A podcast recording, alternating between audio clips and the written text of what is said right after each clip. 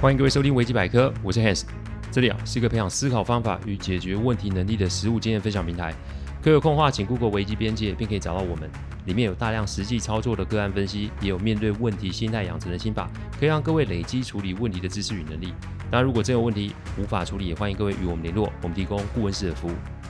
维基百科分享每个个案都是经由向案件当事人或是客户取得同意书及书面授权后才开始制作。我们的每个个案啊，都会先用文字档打好进行录制，录完后会交由案件当事人及客户听过，待他们觉得没有问题之后，再交及后制并上架。这是我们音频制作的程序。希望各位在分享维基百科之余，也可以向身边人说明制作过程，好，他们可以安心哦。呃，开始之前啊，我先跟大家介绍一位人哦，就是如果大家平常有时候私讯我的时候，突然会出现这个讯息的回应，有一个助理的 Joy 哦，那助理的 Joy 是谁嘞？其实他是我的助理啊，他跟了我已经十四年了，他跟了我十四年哦。那一般来说呢，只有我的客户还有我工作的伙伴会遇见他，其他人其实一般的什么朋友啊，even 是我的家人都不知道有他的存在哦。那最近因为我比较忙，然后有时候工作场合呢是不能用手机的，所以呢手机是。代管哦，他会帮我保管，所以呢，大家不要担心，看 Joey 是谁哦。好，那我们开始今天的案例哦。夏天了啊、哦，这个迎接我的第一个挑战就是我们家冷气机有点问题哦。那房东在日本出游啊，出差，所以啊，我得自己来看看要怎么处理哦。呃，用什么用怎么做取代为什么？问题就在解决的路上了。上周啊，有客户传了个链接给我看，是关于所谓失言结果被炎上的新闻。OK。我不会说这个要怎么处理，但在开始案例介绍前，我提醒大家一件事，那就是我们得学会为自己的言行举止负责。再说一次，我们得为自己的言行举止负责。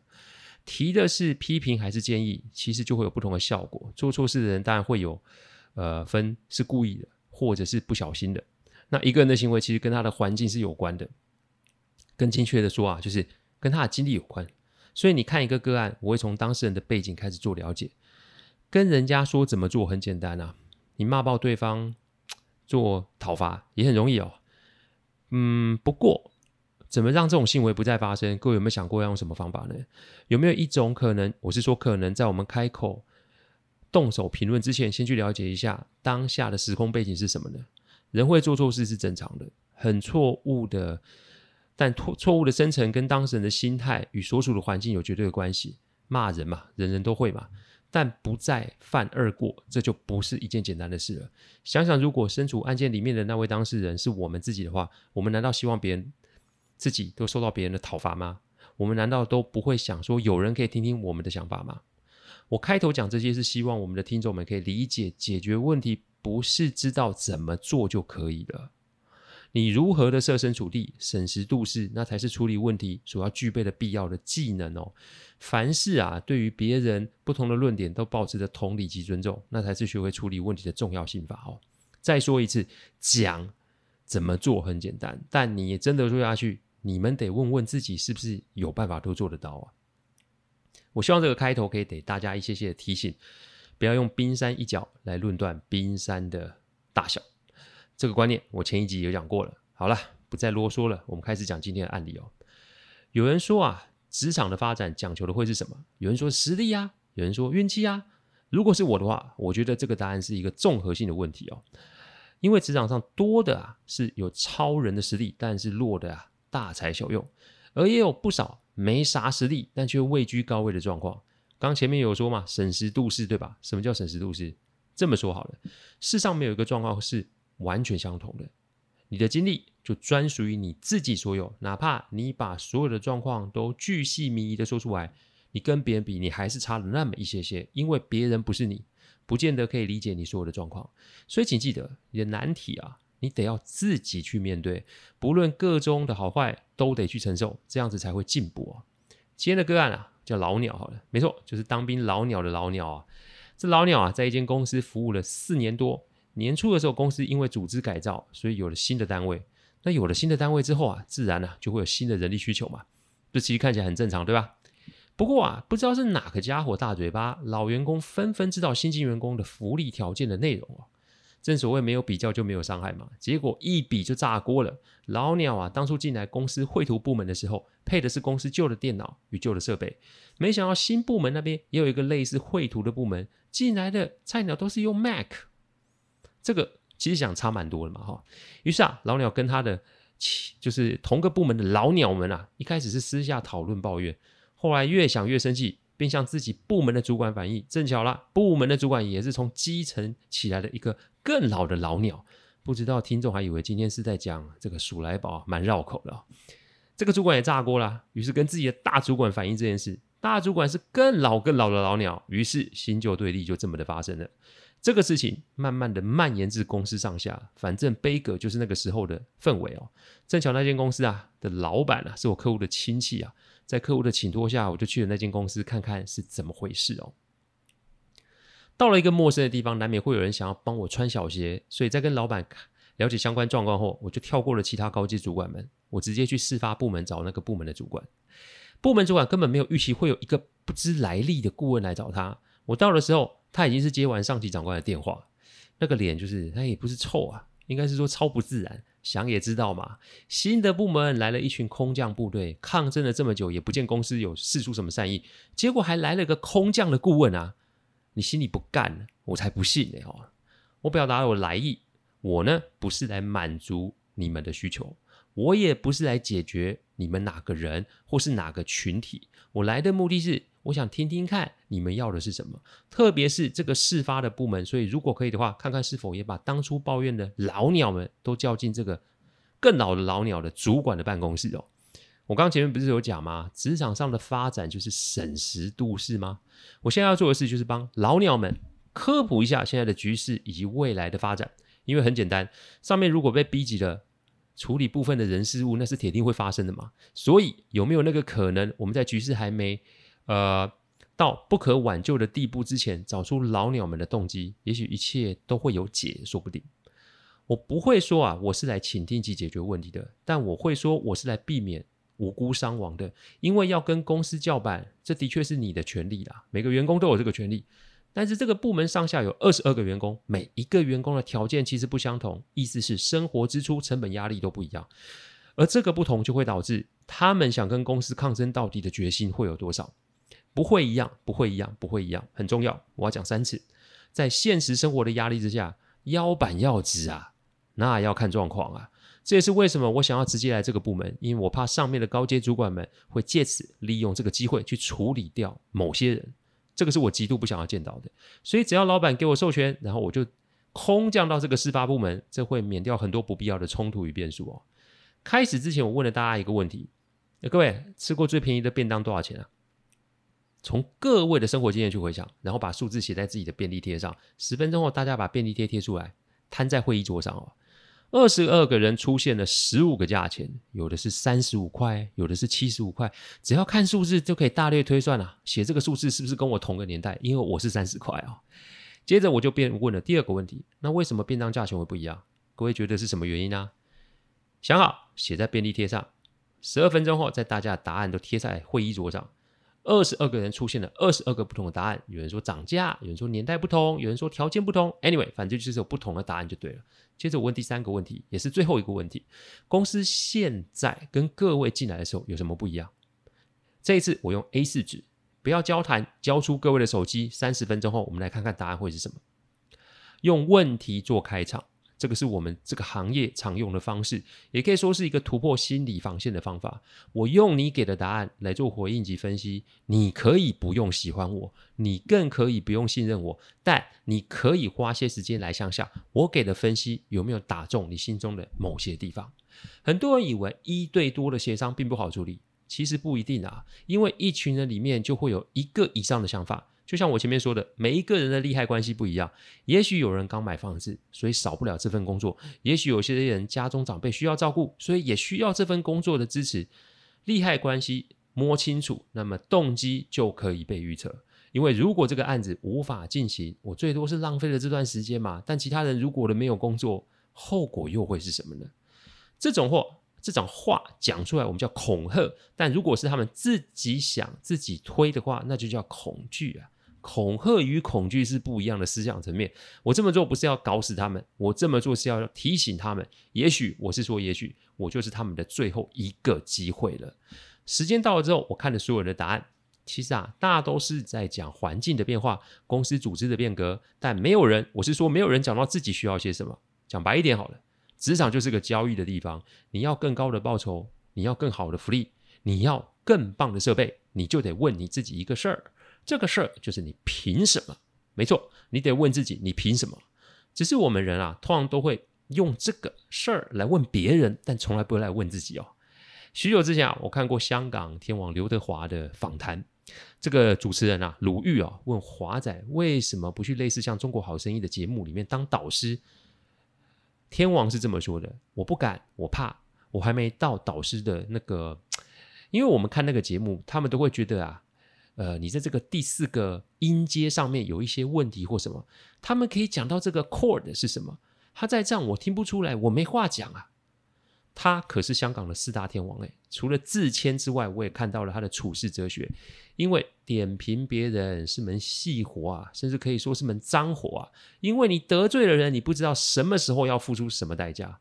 看看最近我们社会上发生的事情，大家心里都应该有底啊。这也是为什么我在上周做完最后一次线上读书会之后就喊停了。原因无他，就是因为在网络上发表个人的意见或是分析，其实是有风险的。为什么要退？除了客户要求之外，其实就是基于这点人性的考量。将来啊，只会有在音频及文章里面跟大家分享，那其他的讲座、短讲、直播都不会再有了。提醒大家，好为人师，这不是一件好事。出手之前，记得算算后面的风险会是什么。言论自由的确是受宪法保障，但人性可没那么理性哦。想想哦，回到案子哦，我笑笑拿出了一叠人事资料，这是什么资料？简单就是新进部门所有员工的学经历。放心，在这个之前，我已经得到所有新进员工的同意，才得以使用这份资料。我的目标还是只有一个，那就是让新旧对立得以缓解嘛。当然，只有学经历，其他的资料我并没有外露，就是让他们看一下新进员工的条件。看完后，我提醒他们一件事：可以进行讨论，并丢给我问题，我可以就他们的问题做出我的经验分析。听与不听，那是你们个人的选择。但还是那句话，我走进来只给自己五个小时的时间。同样的，我也只能给你们五个小时的时间。我没有兴趣，也没有条件逐一做说服及沟通。我只是给各位局势的分析与风险的提示。我怕他们没工作吗？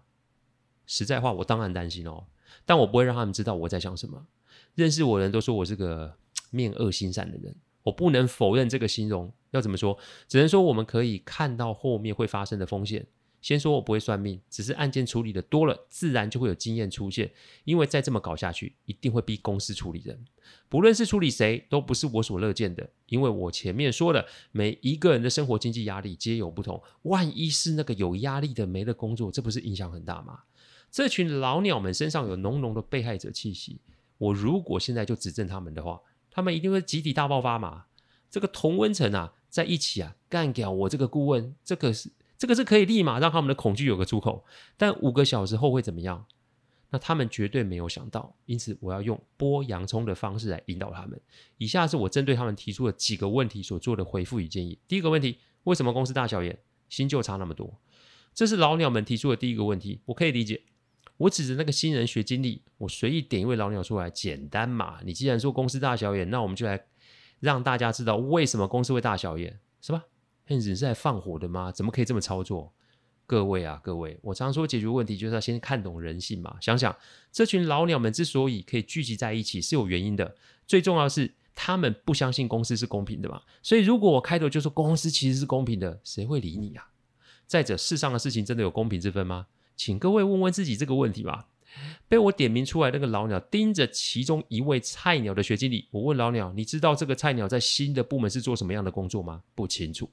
那你知道这名菜鸟的实际薪资与福利吗？不清楚。那你有想要知道上述问题的答案吗？不知道。这三次的一问一答，我可以感觉现场的氛围立马就冷了下来。打群架，人人都可以喊打喊杀，但你挑一个里面出来打的话，你确定这个人？是骁勇善战，而且打死也不退的吗？这个不用我说，让他们身历其境就知道了。这个时候有人想要出声帮这名老鸟，但被我挡了下来。我跟那位想要发言的老鸟说：“待会你会有机会，但这个时候是这位同事的机会。我要提醒你们，因为最后你们每一个人都得面对这个事，而且是一个人哦。”连菜鸟在做什么你都不知道，然后看见黑影就开枪，这是解决问题的开始，还是各位要成为被问题解决的人呢？不平的确可以发生，但发生之前要做准备的。如果连我这三个开头问题你都答不出来，甚至也不想采取行动去了解，这便会让我大大怀疑你们这群老鸟聚集在一起的目的是不是只是取暖而已哦？有没有新旧差异？我的答案是什么？必然有。但这个差异是什么？你得要你们这些老鸟们愿意去了解及思考，否则这个抗争说白了就像是这里没有肯德基的闹剧嘛。第二个问题，除了抗争对立之外，还能做些什么？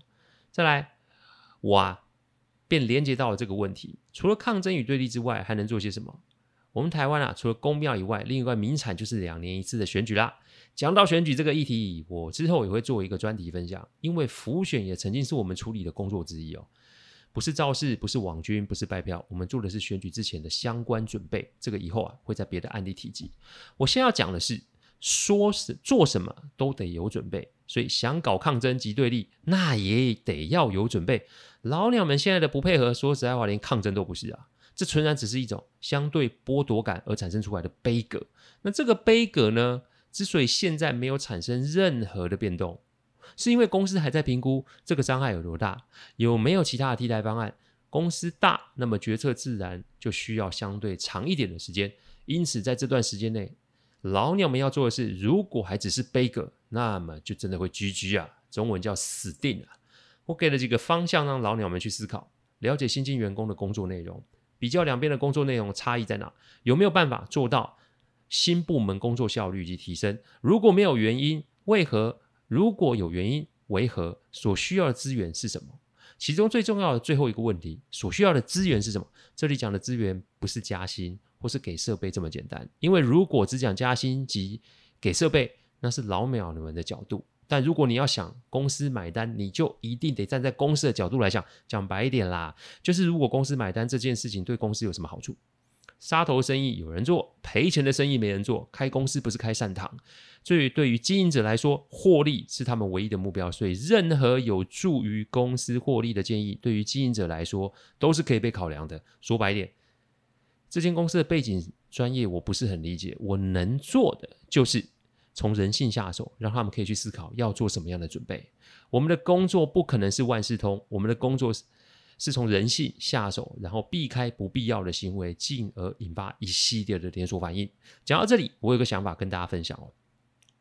最近我们社会发生了很多跟人设相关的事件，还有朋友跟我开玩笑说：“哎，你要不要投资一下你们事务所？因为看好啊这个危机处理的业务的潜力啊。”我还是老话重谈，因为我在观察个案的时候，我是在看社会大众及网络上的反应。讲别人其实很简单，但要求自己就很困难。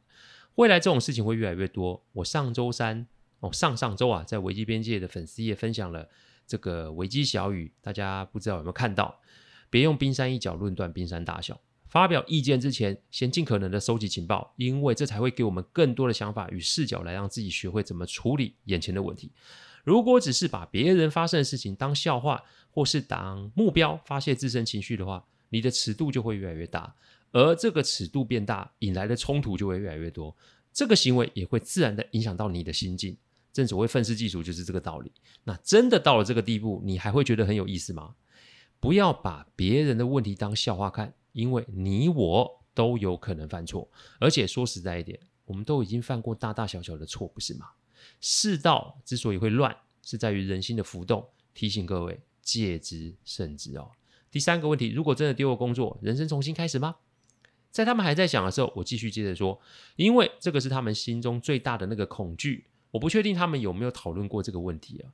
但我可以确定的是，不是每一个人都可以有心理准备来因应工作是否能够保住哦。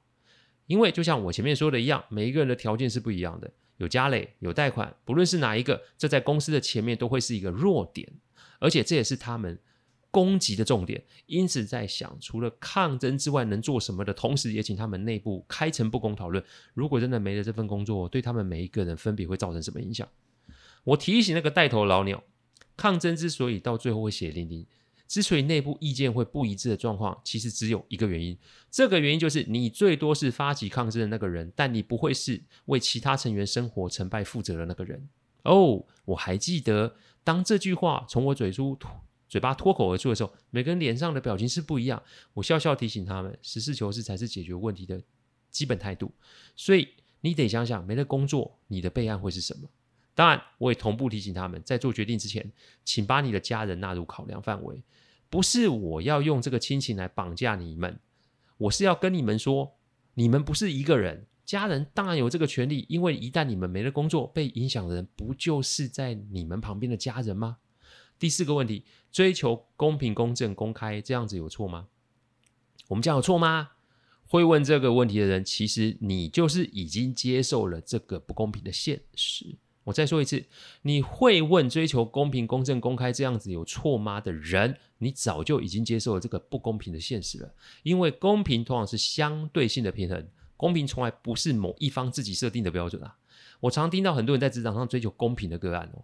我来说说我的体会，那就是当你还没那个能力时，你只能照着规则走；当你开始慢慢成长，甚至到了一定的高度时，的确可以改变规则。最后，那个有很好的能力、时机条件，你是可以成为制定规则的那个人。但这一切都跟你的实力与所处的环境有关，在职场上更是如此。因此，现在这个时候，他们要想的不是纠结这个行为对错与否，他们要想的是为什么他们抗争及搞对立这么久，公司还是没有处理掉他们。凡事都是有筹码的，任何一个角色都有那个机会与资格上谈判桌。谈判之所以失败，不是因为谁没那个资格。谈判之所以失败，是因为坐在桌上的人误判了自己手上筹码的价值啊。公司没有处理他们的原因是什么？有什么专案是他们现在在进行的？有什么问题是他们现在正在处理的？还是部门里的谁上面有关系？这些你都要摊出来看，你才会知道原因啊。盘点出来这些原因，才会让这群老鸟变实际。我常说，战意无双很不错，但如果一直在玩战意无双的梗，公司早晚会被消耗掉耐性。因此，为什么他们还在？这个要不要找出原因来啊？如果一群人想不出来，你就找上面的人一起来讨论嘛。部门主管上面也有大主管啊，集思广益，总比自己想自己爽来得准嘛。说完了，我离开会议室。临走前，我说我会跟上面的说，我多要三天的时间。三天后，我会回来再做一次面谈。谈完后，该做什么就做什么。我最多只能为大家争取三天的时间。大家猜猜最后发生什么事啊？整个部门被一拆为二，一半的人力并入新的部门，跟新进的员工一同处理新的专案；另一半部门的人员留任，继续忙公司既有的事务哦。该有的预算、该有的设备、该有的资源都到一定程度的位置。我最后从老板那里得知数字并没有非常的多，大多数的东西是员工的感受问题。他也承诺会多加注意这种事情，而且还导入了一系列的 training，让新旧员工慢慢的磨合哦。最近他们公司哦，股价不错，哎，逐渐我之前要解决的那个问题啊，已经获得一定程度的控制了，这个个案也算结束了。我介绍这个案例的用意，在告诉大家，在什么样的环境，我们都要具备一定程度的资本，但那大多数人都顾着叫板跟呛虾，但却忘了，同时你要进行反思及资源的盘点。单兵作战与团体作战完全是两个完全不同的战法，在什么地方用什么资源达成什么目标，你会了这个，你在职场上就不会有太多的问题。最后用做几个小提醒：第一个提醒啊，叫板的人要有实力啊；第二个提醒，优秀的人要会审时度势；第三个提醒，任何时候都是有可用的资源；第四个提醒，带着钢盔可别只是往前冲哦。感谢各位聆听，听完之后，如果任何的意见及问题，请上网站维基编辑留言。我们每周一中午都会有新的主题分享，各位有任何想听的主题，也都可以让我们知道。再次感谢大家，我们下周再见，拜拜。